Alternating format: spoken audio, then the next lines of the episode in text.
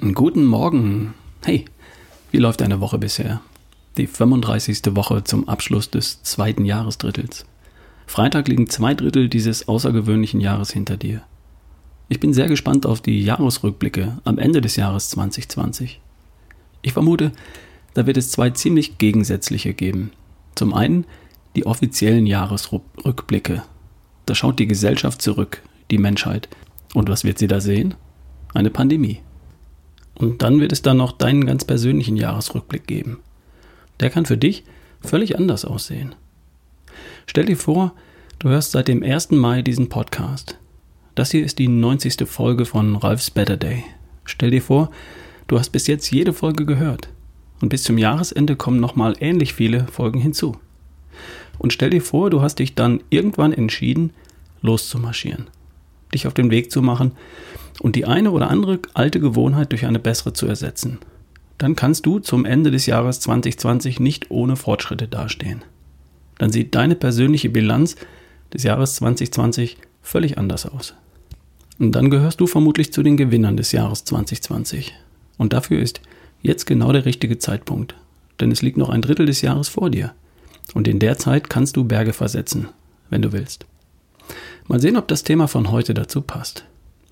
Seit ein paar Tagen geht es um die Altersforscher und deren Untersuchungen in Bezug auf die Einflussfaktoren für das Altern. Von der Formulierung her drehe ich das ganz gern mal um.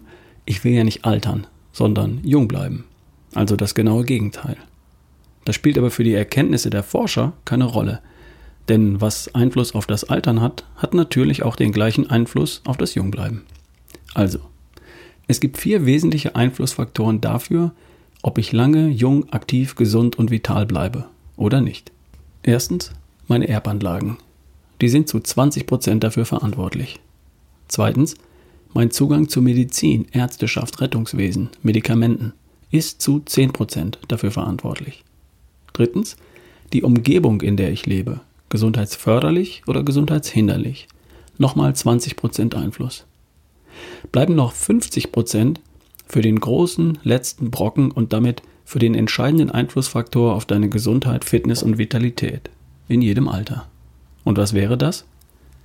Lifestyle. Es geht um deinen gesunden oder weniger gesunden Lifestyle. Es geht darum, wie du dein Leben gestaltest in Bezug auf die Dinge, die deine Gesundheit beeinflussen. Die Forscher nennen es Health Behaviors, also Gesundheitsverhalten. Manche nennen es allgemeiner Intentional Activities, also absichtliche Aktivitäten. Es geht immer um das Gleiche, die gleiche Sache. Wie gestaltest du dein Leben in Bezug auf die Dinge, die deine Gesundheit beeinflussen? Deine Ernährung beeinflusst deine Gesundheit. Unbedingt. Dein Bewegungsverhalten beeinflusst deine Gesundheit. Absolut. Deine Reaktion auf Stressfaktoren und deine Fähigkeit zu entspannen beeinflussen deine Gesundheit. Längst hinlänglich bewiesen. Dein Schlafverhalten beeinflusst deine Gesundheit, ohne jeden Zweifel. Und auch deine Art zu denken.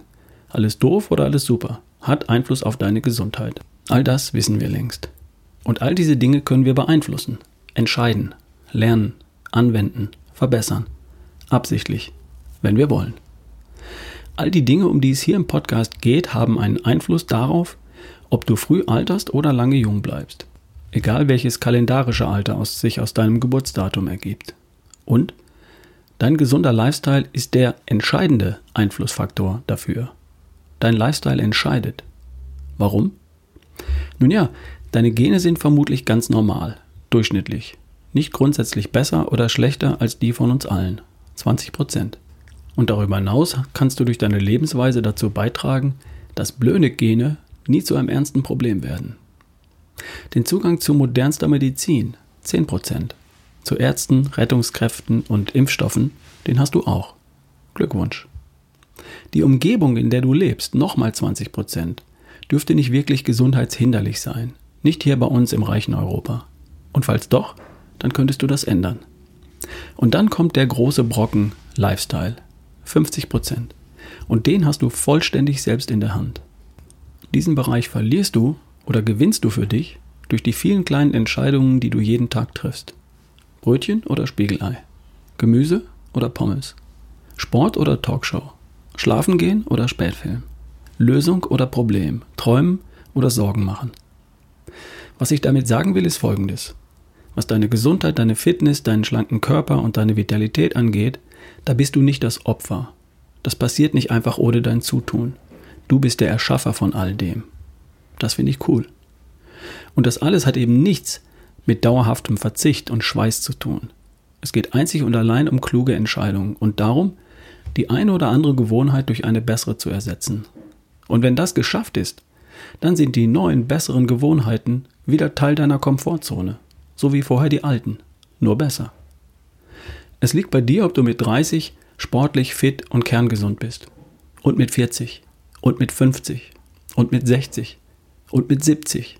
Und weit darüber hinaus. Wir beide, du und ich, sind da niemandem ausgeliefert. Wir haben es in der Hand. Und ich für meinen Teil bin wild entschlossen, was draus zu machen. Gehst du mit? Genieß den tollen Tag heute und mach ihn für dich zu einem Tag, der dich ein Stück weit nach vorne bringt, wo auch immer du hin willst.